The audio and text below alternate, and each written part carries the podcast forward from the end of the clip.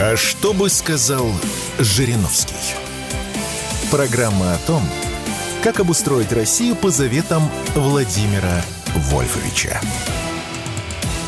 И у микрофона Владимир Варсобин. И сегодня мы... у нас не будет политики. Вот я так люблю такие передачи, когда вот ничто не разделяет нас, несмотря ни на убеждения, несмотря на свои а, симпатии или антипатии. Мы будем говорить о просто людях, мы будем говорить о том, что сейчас, 1 сентября, нас волнует. А нас что волнует 1 сентября? Наши детки, которые, на которых мы изо всех сил надеемся, что они сегодня пойдут э, учиться на отлично, ну, ну хотя бы на хорошо. И мы вот так сильно на это надеемся. Что делаем из этого праздника? Хотя я всегда говорю, что 1 сентября и 31 августа это такие дни печали для детей, и надо нам ободрить своих деток – э, сказать им ласковое слово, чтобы они могли э, спокойно идти грызть гранит науки. И вот сегодня эту тему, и, кстати говоря, я почему такой весь воздушный? Э, потому что я сегодня своего сына в первый класс отправил, Артема Варсобина, который сейчас наверное, делает послед... Э, первое свое домашнее задание. Так, Артем, крепись, а мы э, сегодня вместе с Илья... Ильей Ивановым, директором по разработке программного обеспечения наносемантики, именно Илья, один из разработчиков искусственного интеллекта Жириновский. Здравствуйте, Илья. Добрый день. И Владимир Кошелев, первый заместитель председателя Комитета Государственной Думы по строительству и жилищно-коммунальному хозяйству, депутат ЛДПР. Владимир, здравствуйте. Здравствуйте. Ну, не один я такой, э, отправляющий детей э, на учебу. Вы, да. Владимир, тоже сегодня кого-то отправили? Я уже да? похвастался, да. Ну, это вы в перерыве, вы теперь можете на всю страну да. похвастаться. У меня дочь пошла в 11 класс старшая, сын пошел в 9, а младшая дочь пошла в 4.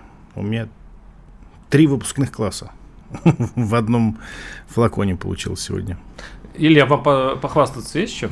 Нет, пока что Ну, вы выглядите так характерно.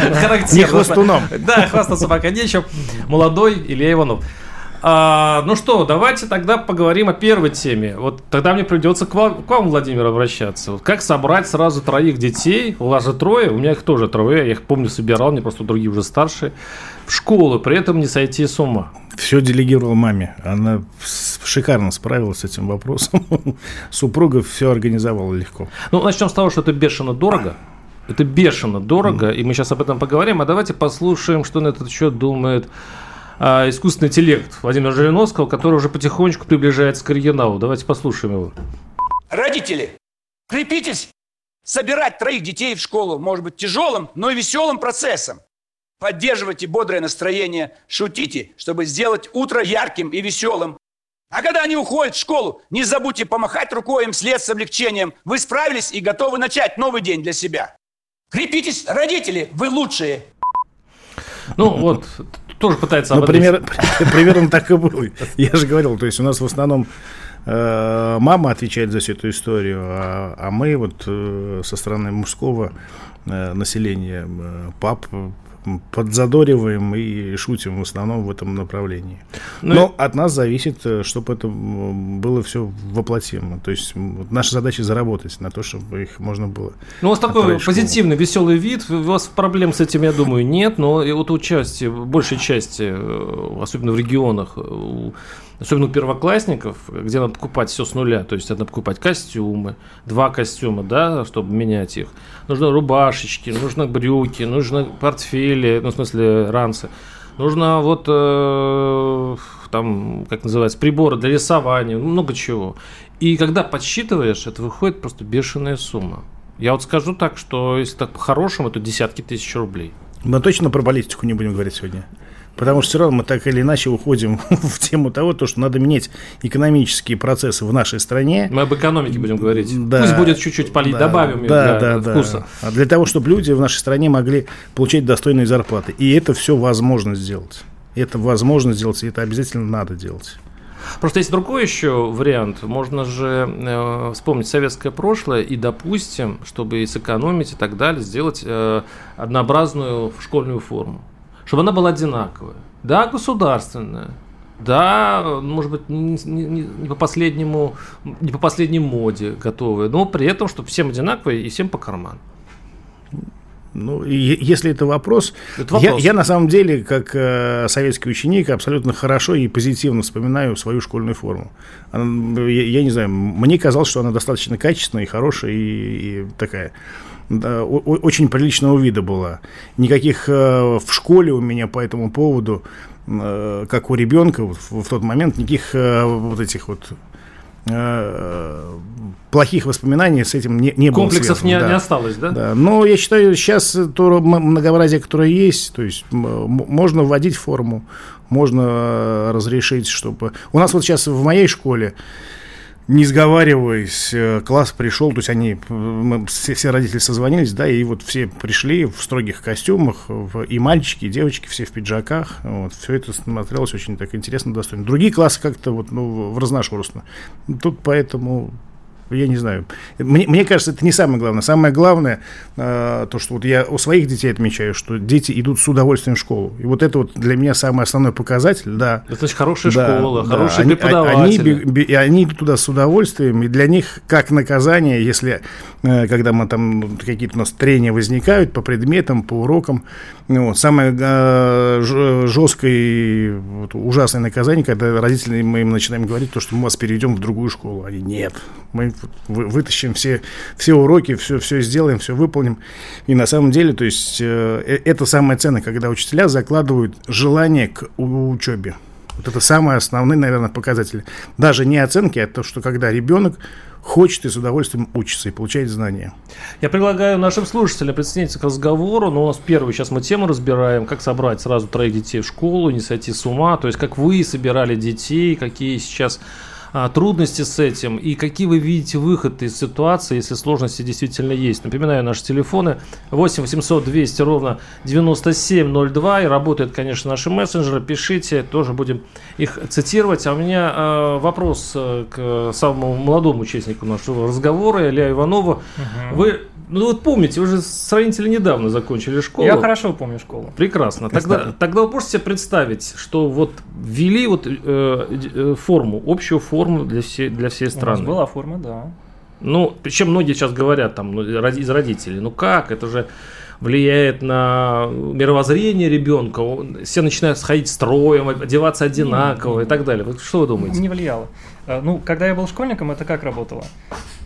Всем нужно носить было вот эти вот обязательно, ну, рубашка, штаны и зеленая жилетка вот здесь с нашивкой. Не носишь, куда-то пропала нашивка, все, тебя там сразу же родители принимают, спрашивают, куда ее дел, что с ней произошло.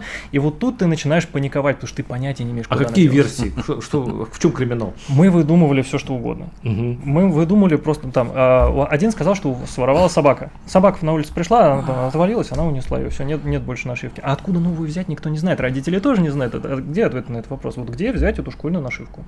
Ее одну дали там когда-то 1 сентября, и все. А что дальше? А, никто не знает.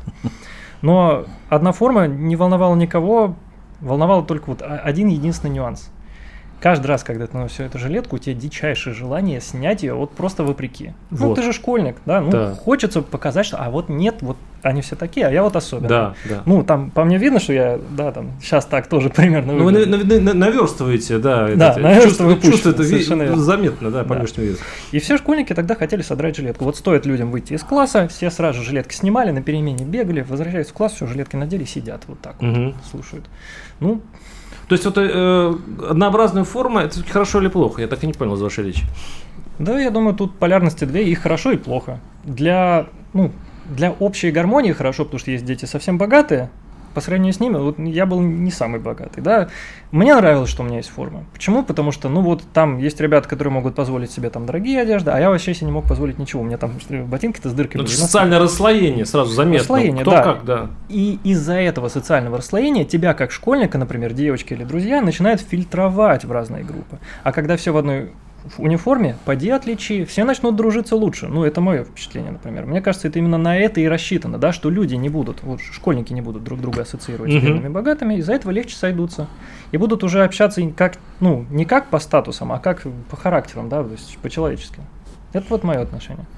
Хорошо. На самом деле, я, я, мои слушатели, кто хорошо знает, э, я давно просто нахожусь на радио, что я раньше был преподавателем русского языка и литературы. Это, это вызывает у некоторых злую иронию, у некоторых как бы они понимают, что я знаю, о чем говорю. И э, вот ваше мнение у меня очень ценно, потому что среди педагогов действительно есть разные точки зрения вот на эту проблему. А вот мне всегда эта проблема социального статуса волновала, потому что действительно это очень важно, когда ребенок уже начинает комплексовать, если у него одежда, ну, скажем так, ну, отличается от э, соседей. Это, э, для нас это как-то уже, а для ребенка с его обостренным ощущением там некой возможно, неполноценности, это ужасно, и поэтому я принимаю этот аргумент, мне кажется, он очень важен. А, мы сейчас прервемся на пару минут, и мы а, будем сейчас... Э, другую проблему, она намного острее стоит. Это нужно ли проверять детей мигрантов на знание русского языка при поступлении в школу. Как быть вот с этими маленькими детьми, которые ни в чем не виноваты, но вот как их потом, как их, как их э, в школу-то, в общем-то, к тем людям, к тем детям, которые хорошо знают русский язык, которые готовы учиться, не притормозят для обучения вот эти дети. И как с этим справиться, потому что этих детей становится в России все больше и больше, и для Минобра это, это уже пришло, привело, ну, к, скажем так, это вызвало не, достаточно серьезные проблемы, которые они сейчас героически решают. Мы об этом поговорим. Напомню, что Илья Иванов, директор по разработке искусственного интеллекта Жириновский, Владимир Кошев, первый заместитель председателя гос... А что бы сказал Жириновский? Программа о том, как обустроить Россию по заветам Владимира Вольфовича. Да, микрофон Владимир Варсобин. Реклама в предыдущий раз э, нагло прервала меня. Я в это время представлял Владимира Кошелева, первого заместителя председателя Комитета Государственной Думы по строительству жилищно-коммунального хозяйства, депутата ЛДПР, с которым и, конечно же, Илья Иванов, директор по разработке программного обеспечения наносемантики и один из разработчиков вот этого чуда, которого мы все изучаем, это искусственный интеллект Жириновского. Э, мы, напоминаю, конечно, говорим о 1 сентября и переходим сейчас к теме. Она такая, э, ну, некоторые даже называют ее скользкой. Нужно ли проверять детей иммигрантов на знание русского языка при поступлении в школу? Ну, я этот вопрос я сразу адресую Владимиру Кошелеву, как человеку от, из Государственной Думы, как на это смотрит э, наши законодатели. Обязательно обязательно надо проверять. И если у ребенка этих э, языковых знаний не хватает для, для того, чтобы он мог нормально обучаться в школе, вот обязательно должны быть бесплатные курсы, где ребенок э, должен подтягивать язык, тот язык, на котором преподаются при, При этой школе? Конечно, да. Вот, а в, в обязательном порядке. Э, если родители взяли на себя ответственность поменять свое место жительства в виде страны, где, где, ну, где есть другой язык, то они должны нести ответственность и, естественно, обучить своего ребенка, который идет в э, нашу русскую школу, э, выучить русский язык для того, чтобы, еще раз повторюсь, в, в первую очередь ребенок мог получить те знания, которые даются в этой школе.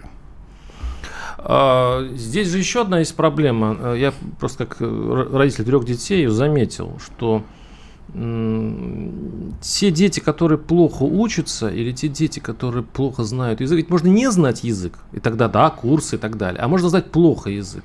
А можно быть человеком, ну, ну немножко не, скажем так, не, не догоняющим именно этот класс. То есть он, он хороший, нормальный ребенок, но немножко запущенный.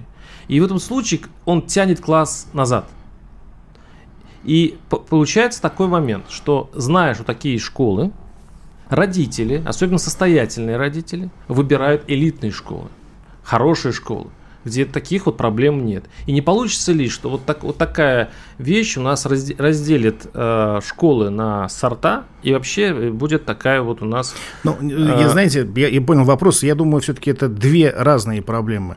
Есть проблема языковая, которая все-таки, она влияет напрямую на то, чтобы ребенок мог по, по в себя впитывать те знания, которые ему даются. А ту проблему, о которой вы говорите, если ребенок... Есть дети, есть дети, и, кстати, вот в советское время э, этому очень мало уделялось время, которые э, на самом деле могут быть гораздо гениальнее, э, способнее, умнее других детей, да, но они медленнее гораздо, ну, по своему, по своему темпераменту, по самому темпу. Ну, в... они, может, созревают да, позже. Да, да, да. Это не значит о том, то, что ребенок не понимает. Вот, вот, вот, вот в, в, в этом... Ну, то есть это две разные вещи абсолютно. Есть язык, да, и все-таки э, можно достаточно э, хорошо понять, э, способен ли Э, ребенок воспринимать всю ту информацию, которая ему дается, да, то есть э, есть ли у него этот э, языковой запас, ну, вот, а уже вот скорость принятия информации, скорость давания ответа, это, наверное, все-таки другая часть и уже имеет отношение к самому обучению, к самой школе, к тому, как учителя вот на эти все вещи смотрят, то есть это две разные проблемы. А, я хочу дать слово Илье Иванову, директору по разработке программного обеспечения наносемантики. Тем более, что, мне кажется, вы живой пример, да, что не надо прям на, на ребенке ставить крест, если он э, развивается не так быстро. Вы живое воплощение этого троечника, да? Ну, расскажите. Двоечник. Не троечник, Видите, а Видите, с каким достоинством. Да. Я гордый двоечник, который в школе учился. Ну, у меня есть брат-близнец, по 80... Он, кстати, 3D-шник у нас главный, да, он главный 3D-модель создает. Я занимаюсь, соответственно, бизнесовой частью, ну и там всем остальным. Значит, логика в чем? Мы с ним были как близнецы, шумные, гамные, двоечники, вот поголовно. Ну, такая судьба. Но вот вопрос по русский язык, да? Тянет ли ребенок, который не знает русский язык, класс назад? А тянет ли ребенок, который не знает математику, весь класс назад по математике? Но это неизбежно, ну, наверное, да, а может быть и нет. Это его личная успеваемость. Но проблема с языком, например, в том, что ребенок может не понять, что ему говорят, и ничему за школу не научиться, да, то есть он как бы свое дело отходит, а дальше что будет происходить? Э, какие вещи в нем вообще укрепятся? Поэтому, на самом деле, изначально я, кстати, верил в совершенно другое, ну, поскольку алгоритм Жириновский обучается на реальных данных Жириновского, Жириновский же меня и переубедил. Я разработчик, мы его тестируем, мы его слушаем частенько. Он меня промывает вдоль и поперек. Ну, давайте сейчас послушаем, кстати, что думает про это ваш... Э, не знаю, это понятно, я хотел сказать дитя, а теперь непонятно, кого вообще вас учит. Кто учитель, кто ученик. Уже дитя я. Да. Послушаем, что думает по этой теме э, искусственный интеллект Владимир Владимирович Жириновского. О, смотрите-ка, у нас тут национальный вопрос. Ну как же иначе? Конечно же, нужно проверять детей, мигрантов на знание русского языка при поступлении в школу. А как они будут учиться, если не понимают языка? Ну и раз уж мы начали, то тех, кто не знает языка, надо сразу отправлять на языковые курсы, чтобы все учились на равных условиях. А то придут сюда, не зная ни слова по-русски, и притомят наших учителей, да и себя тоже. Пора уже взяться за этот вопрос и навести порядок. Не, я все понимаю, конечно, искусственный интеллект это круто, но, простите, притомят наших учеников. Что вы творите там с искусственным интеллектом? Не, под... Шаманем. Да, ну потому что уже сейчас там начали говорить, что, может быть, нельзя искусственный интеллект пускать в политику. Как бы мы, это же не, еще не изученное до конца оружие. А если он превзойдет Владимир Вольфович через полгодика такими темпами, притомят. Я подозреваю, что вряд ли это будет, потому что Владимир Вольфович еще тогда сохранял все свои данные. Я думаю, он знал, что появится его нейросеть. Он все-таки так пророческим даром обладал, многие вещи предсказывал. И я уверен, что у нас все эти данные для обучения нейросети были как раз потому, что он где-то подозревал, что, наверное, в далеком будущем, там, в 2030 году меня создадут, да. Надо, чтобы он говорил мои вещи, а чтобы не перевирали ничего. Ну и, соответственно, так оно и работает.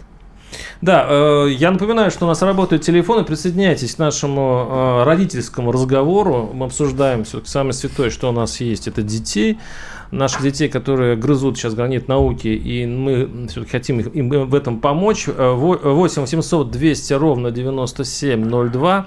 И напоминаю, что у нас в студии Илья Иванов, директор по разработке программного обеспечения наносемантики, и Владимир Коршлев, первый заместитель председателя комитета Госдумы по строительству, жилищному, коммунальному хозяйству, депутат ЛДПР. То есть мы, в принципе, закончили да, с, мигра-. Э, никто не хочет добавить. Потому что, вообще-то говоря, тема, она же связана не только с ну, скажем, с неготовностью некоторых школьников говорить по-русски. Но вот этим, я бы скажу, серьезным демографическим перекосом, который возникает в, неких, в некоторых регионах. Вот mm-hmm. э, мы сейчас поговорим, конечно, о недостатке еще учителей в регионах, да, но вот, то есть, как бы вот такие, вот такие темы, э, ну, наверное, нужно быть готовым, что все, все-таки вот, вот, вот, это, вот это равновесие, к которому мы привыкли, оно со временем изменится. Слушайте, если ребенок приехал из другой страны, не знает русского языка и идет учиться в русскую школу, он должен знать русский Не, язык. это мы уже Ну, это- да, это мы поэт- проговорили, Поэтому, да. а, а вот все остальное, ну, то есть это, мне кажется, уже э, спекуляция на вот это- такой, в принципе, достаточно э, болезненной теме, потому что когда, когда, мы, э, когда у нас появляется ситуация, ребенка бросают, и у него нет возможности пойти и бесплатно выучить язык, когда, вот если эти вопросы не решаются, да, тогда и вот, вот, вот в- все эти вещи, они и возникают. То есть возникает недовольство у тех родителей, чей этот ребенок. По- Поэтому это государственная задача. Если э, та миграционная политика, которая позволила семье сюда приехать, э, приехала семья, значит, мы ребенка должны обучить русскому языку, и он должен учиться здесь по-русски. Я все-таки хочу вернуться к той теме, которую я начинал еще в первой части передачи. Она, видимо, показалась не очень удобной. Смотрите, я просто вспомнил. А, Есть школы, в которых, чтобы поступить ребенку, нужно пройти конкурс. Так. Обычно это гимназия, там все, там все замечательно. Она обычно одна на какой-то большой часть э, города. А все остальные школы, они берут просто так. То есть, заметьте, да? То есть, получается все равно, что, ну, там, я не знаю, там, наверное, не даже не сколько денежный вопрос, сколько а, конкурс на талантливость, на, на, на то, как человек подготовился, как его тогда... Я И проходил такой отбор. Да. Вот так. Разные прошел. школы есть с разными Не прошли, уклонами. Не прошел. Не прошли.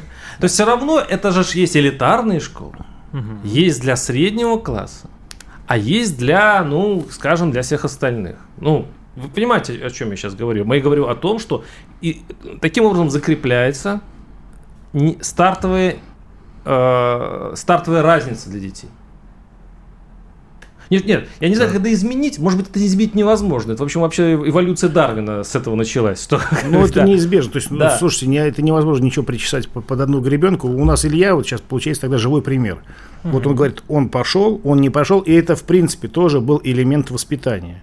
И, может быть, поэтому у него сейчас во взрослой жизни он, Он не прошел в элитарную школу, был Верно. двоечником в той школе, в которой вы оказались, а- Верно. и при этом вы сейчас находитесь Верно. на- да, и, и может, на- и, на может, в- и может уже в- во взрослой жизни достигать каких-то ну, се- серьезных э, м, показателей, серьезных результатов в св- своей работе. Верно. Поэтому Желание появляется, когда ты не можешь что-то получить. Вот не попал я в элитарную школу, был двоечником. Обидно? Видно. Потом я попал вообще в ПТУ, да, я еще в ПТУ успел поучиться. Тоже обидно. Вот, а, а хотелось-то как бы, ну, повыше все-таки закарабкаться. Потом я попал в институт. Потом я попал во второй институт. Потом я попал в третий институт, и там еще и магистратуру закончил в Плешке, да. А желание родилось еще тогда, когда не попал в эли- в элитарную школу. Почему? Потому что, вот, а что, они классные, что ли, а я нет? Неисповедимы пути Господня. Я всег- всегда любил троечников. Они самые э, способные ребята, самые такие придумщики. Мы сейчас вернемся, прервемся на пару минут и поговорим об этом же. А что бы сказал Жириновский? Программа о том, как обустроить Россию по заветам Владимира Вольфовича. Да, говорим о 1 сентября, о том, как э, подготовить э, детей в школу и что ожидать от школы нам, родителям. Э, Напоминаю, что на студии Илья Иванов, директор по разработке программного обеспечения наносемантики, один из разработчиков искусственного интеллекта Жириновский, и Владимир Кошелев, первый заместитель председателя Комитета Государственной Думы по строительству и жилищно-коммунальному хозяйству, депутат ЛДПР. Давайте э, еще одну тему затронем, но она еще жестче, она потому что экономическая. Тут, наверное, без политики немножко мы заденем краешком политику, но куда деваться. Как нам решить проблему нехватки учителей? Ведь сейчас до чего дело дошло? Уже официально, в общем признано, что... э, я, ой, цифра у меня вылетела из головы, но сотни тысяч э, учителей не хватает. 250. 250 тысяч. И э, там это, по-моему, около 5% всего учительского состава. Это заставляет э, совмещать учителей, э, брать на себя, Перерабатывать. да, там 5-6 уроков в день вести. Это эмоциональное, профессиональное выгорание. Это, Это- это вообще не предел 5-6 уроков в день. я, я- я сам вел 5-6 уроков в день. э, Я скажу, что это очень жестко. Это очень жестко. И там надо не потерять человечность и Мгм. видеть в детях все-таки людей, а не просто что-то это какой-то пришел как на в цех, и, а это перед тобой станки. Вот это вот самое страшное, что может быть с учителем. Что делать с этой проблемой? Вот а, вроде бы государство а, придумало даже специальную программу а, «Сельский учитель». Она не так называется, ну, примерно. а где по миллиону рублей человеку на обустройство удается, если он приехал учить из школы. Но потом ну, вот выясняется, что это миллион рублей, во-первых, ничего не купишь и так далее. И бегут люди из провинции, потому что там приезжаешь, ну хорошо, миллион, тебе какой-то выкупаешь какой-то уголок, а тебе платят как начинающий специалист, ну, что там, 20-30 тысяч рублей. Это там не один клуб сельский на три э, деревни, и, и вот вся вот эта прелесть с, э, городскими, с, этим, с огородами и так далее. Ну, я вот по роду своей депутатской деятельности общаюсь же, и, и в школах бываю, и у некоторых сейчас учителей, я то, что не слушаю, 20-30, и у них даже это режет. И, и ниже бывает, к сожалению, оплата труда. Вот. И эти вещи, они недопустимы. На мой взгляд, то есть у нас, э, вот мы об этом говорим, говорим, но мы наверное, должны пройти какие-то вот э, эволюционные процессы в нашей стране. Э, я убежден, я думаю, со мной тут мало кто не согласится. Есть две самых основные профессии – врач и учитель. Да? Э, один человек лечит людей, другой – создает этих людей, да, чтобы они превращались в людей. Вот. Если не будет нормальной оплаты труда, и если это не будет госзадачей, если не будет обычным трепом, а, о котором мы постоянно говорим, и ничего для этого не делаем, вот, то мы так и будем буксовать. Но я убежден, то, что все равно рано или поздно, то есть мы все общество оно созреет и э, поменяется и экономический курс нашей страны, вот, потому что все предпосылы для того, чтобы в нашей стране были самые богатые и счастливые люди, они все есть. То есть те недра, те возможности, те, та территория, которая есть в нашей стране, те возможности, и э, те люди, самое основное, которые способны создавать наш собственный российский продукт, это все есть. Нам надо просто дать шанс этим людям раскрыться, этим предприятиям заработать вот, и перейти от э, подхода такой бензоколонки э, в общем мировой э, в мировом пространстве, да, она, чтобы у нас все-таки здесь такая страна инженеров была, были мощные и серьезные производства с высокой добавленной стоимостью, как можно больше предприятий открывалось внутри нашей страны, которые обеспечат э, всю нашу страну большими Э, доходами э, от налогоотчисления, ну вот, и государство будет платить большую, хорошую, достойную зарплату нашим учителям. Вот, Владимир, я хотел э, вспомнить и напомнить, как обычно наши руководители, депутаты и э, представители министерств обычно говорят об учителях. Каждый раз одно и то же. Надо повысить статус учителя. Надо сделать это уважаемой профессией. Я слышал еще недавно от кого-то из там, высоких лиц. Надо популяризировать э, педагога, чтобы уважение росло. А я слушаю, слушаю и думаю, а почему они никто, мало кто говорит о деньгах? Ведь на самом деле, вот если начать с денег, то есть если платить зарплату, как в Москве, всем учителям страны, все другие проблемы решаются мгновенно. Они, они просто как паровозиком все решатся, потому что больш... если на селе или в городе у, у учителей будет, самая, будет весомая зарплата, появится и уважение, и желание хорошо работать, потому что сразу многие захотят стать э, учителем средней школы номер 15 какого-нибудь Абакана. Угу. Ну вот я, я как раз не так давно из Абакана вернулся. Э, вся, две профессии – которые, э, где вот а, самая огромная нехватка, врачи и учителя. Да? И вот этот перекос э, от региона к региону с подходом оплаты труда, то есть он, конечно, просто выгребаются все специалисты, да, и у нас целые регионы катастрофически испытывают дефицит вот этих вот двух профессий. И причем есть бедные регионы, а есть богатые регионы. Из бедных бегут в богатые. Помните, я начинал рассказывать про школы, да? Mm-hmm. Так у нас то же самое происходит. А есть нищие регионы, которые пытаются каким-то образом удержать, не получается. Вот сейчас э, пришла новость из э, Красноярской, э, из Красноярского края. Там закрываются школы не потому, что нет детей, а потому, что нет учителей. Да, Красноярск. Красноярский край, там он большой. Мы это, понимаем, да. что такое Красноярский край, да? Как, та, как там это вообще э, возможно было допустить? Это, ну, это же богатейшая территория. И...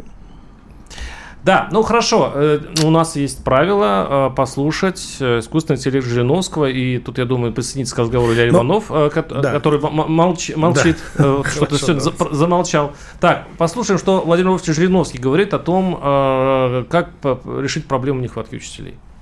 Чтобы решить проблему нехватки учителей, сначала нужно вернуть уважение к этой профессии. Затем обеспечить защиту учителей от травли и создать благоприятную атмосферу в школах. Конечно же, не забыть о достойной оплате труда. Деньги – это важно. И, конечно, освободить учителей от бюрократии, чтобы они могли полностью посвятить себя воспитанию и обучению молодежи. Вот так мы сможем привлечь и удержать лучших учителей и обеспечить качественное образование для нашей страны. А, у меня вопрос э, к Илье. Ну, может быть, действительно не только деньги, это я, может быть, со своей как колокольни, э, это колокольня госу- с государственной. Здесь я с ним не согласен. Да, ну то есть, на мой взгляд... Может быть, травля еще? Может быть, все-таки вы сами травили учителей? О, да. Я об этом сейчас, ну, взро- взрослее стал, все понимаю. Я же тогда был ну, молодой совсем.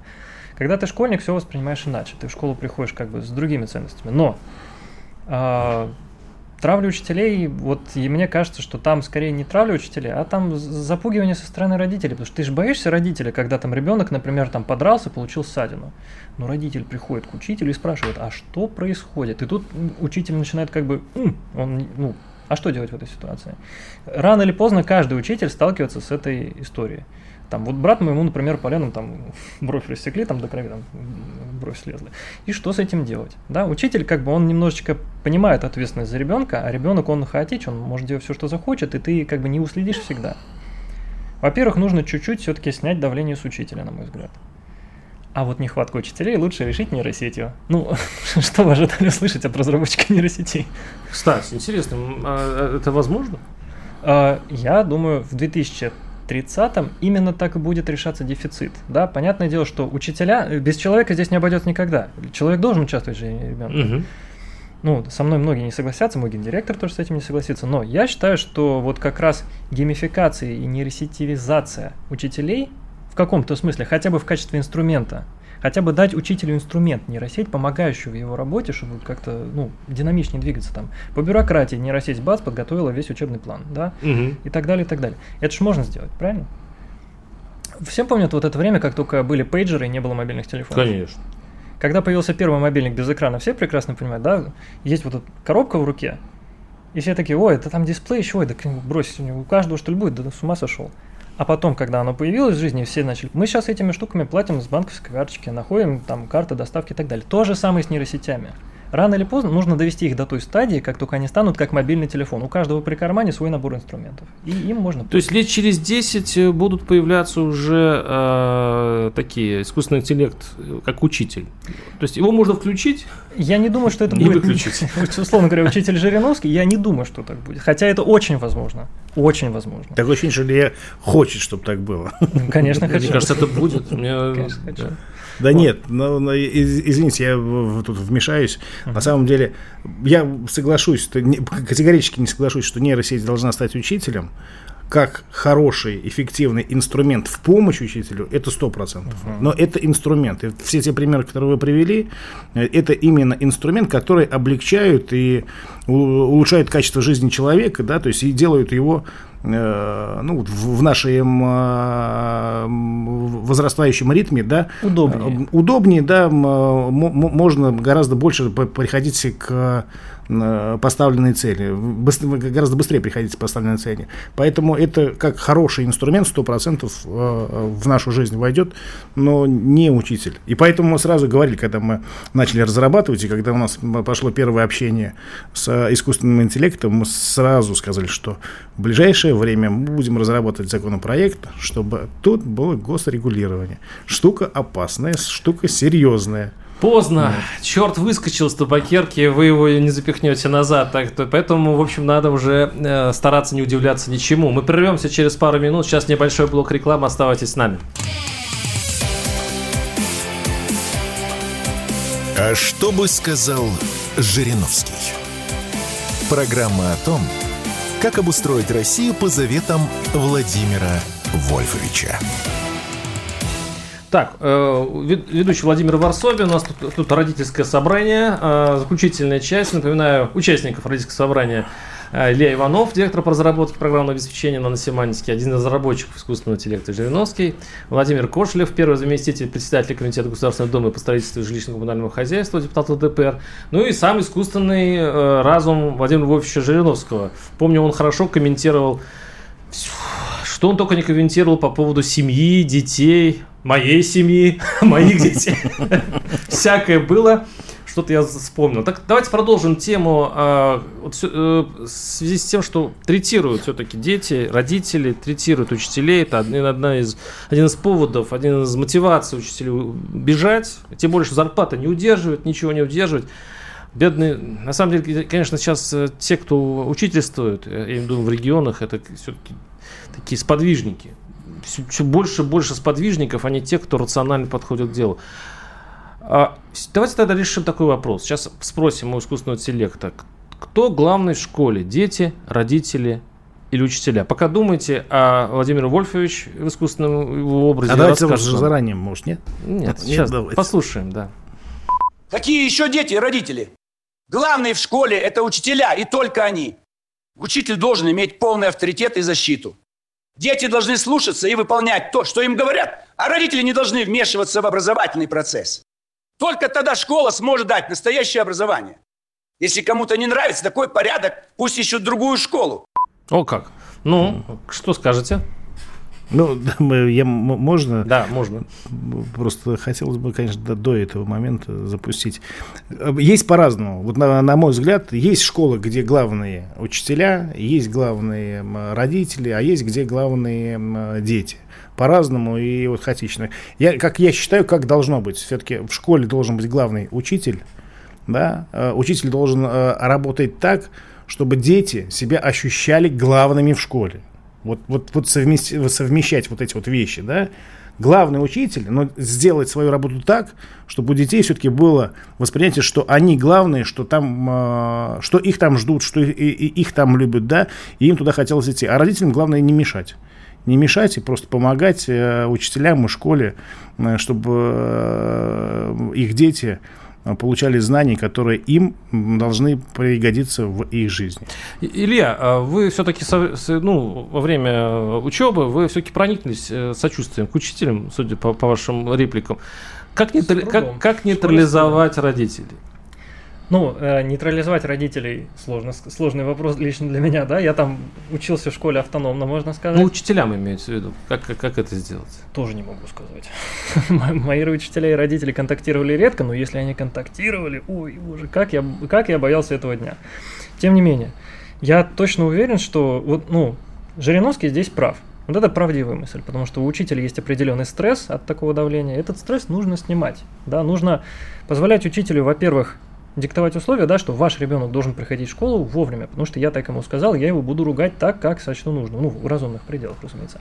А родитель должен относиться к этому с пониманием. Но это на уровне там человеческих отношений. А что касается на уровне ограничения давления на учителей, вы представляете, есть целый класс, там 30 человек. Это сложно контролируемая группа. Вот я был из тех, кому внимание не достается. Ну, не хватает. Повезло. Ну, не сказал. Мне, я его искал в друзьях, и мы там начинали бедокурить на задних партах. Ну, это, ну, разумеется, задняя парта. Зачем я еще туда сажусь, правильно? Вот. А вот учителя, э, ученики на первых партах получали это внимание. Вот нужно сделать группы меньше, а учителей должно быть больше. Давайте э, зададим еще одну тему. А почему в школе так мало учителей мужчин? Это, кстати, родственная тема. Это понятно, что чем больше мужчин в школе, ну, все-таки женщины, они склонны к, эмо- к эмоциям. Мужчины все-таки выстраивают более точную иерархию и более четко. Ну, это я как учитель, э, как да, немножко сексизмом сейчас занялся. А, на самом деле не хватает. А более того, по исследованиям получается, что 6% э, вообще учителей к 30 году будет младше 30 лет. Можете представить себе возрастной уровень э, школы будущего? Ну, это бабушки, стремительно стареющие и стремительно, ну, скажем так, э, ну, неожиданный в своем поведении, да, часто это замечают ученики и родители. Давайте послушаем, что на эту тему говорит э, Владимир Вольфович Жириновский в своем э, искусственном исполнении. В школе так мало учителей, мужчин, потому что они боятся мамаш, которые наседают на родительских собраниях. Отцы должны проявлять больше интереса к учебе своих детей и не давать женщинам диктовать свои правила. Учителям, мужчинам нужно больше поддержки и возможностей, чтобы они могли успешно работать. Вот, вот узнаю Владимира Вольфовича. Не давать женщинам диктовать свои правила. Это вот родное. Кажется, я знаю, от кого я набрался этих мыслей. Что-то я подозреваю. Так, ну что, э, кто прокомментирует? Теперь уже Жириновского, наберите смелости. Ну, вы же были учителем. Да, был. Поделитесь, боялись вы мамаш или не боялись мамаш? Это мамаши отно- относятся к учителям мужчинам все-таки с большим пиететом, чем к женщинам, да, то есть э, они как-то все-таки дистанция работает.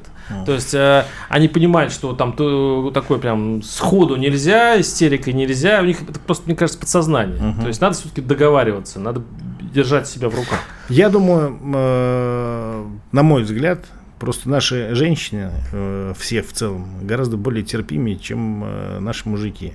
Вот, и поэтому взваливают на себя и, Это верно. и вот поэтому Это только верно. их и больше. Вот. э, Наверное, это не очень хорошо. Вот. Ну и опять мы возвращаемся к нашему разговору. На- надо менять, надо менять. Деньги, вот Две, две профессии, надо кардинально все менять в стране вот, вот ради этих двух профессий. Вот. Это на самом деле очень большая и серьезная государственная задача, которую надо э, изменить, и, м, э, на- надо ломать все то, что э, сейчас вот как бы у нас, скажем так, принято, да, то есть переходить от вот этих вот пустых разговоров, надо переходить на достойные зарплаты врачам и учителям. меньше 100 тысяч с полной нагрузкой э, учитель во всей России не должен получать. Просто Да. меньше 100 тысяч с полной нагрузкой. А, Поэтому и, и появятся мужчины, тут же появятся мужчины на эти зарплаты. И мы многие проблемы решим, если наш Минфин раскошелится. Абсолютно Что ж, правы. что ж тут э, греха таить. Э, Переходим к следующей теме. Это дистанционное образование. Если успеем, давайте послушаем Владимира Вольфовича по этому поводу. Дистанционное образование – это полная катастрофа. Это как кормиться сухими пельменями, не имея возможности насладиться ароматом и вкусом настоящей пищи. Плюсы? Какие плюсы? Плюсы только для ленивых и бездельников, которым лень вставать с дивана и выйти из дома. Вместо настоящего взаимодействия с преподавателем и однокурсниками мы превращаемся в одиноких волков, зависящих от скучных онлайн-лекций. Это ужасно.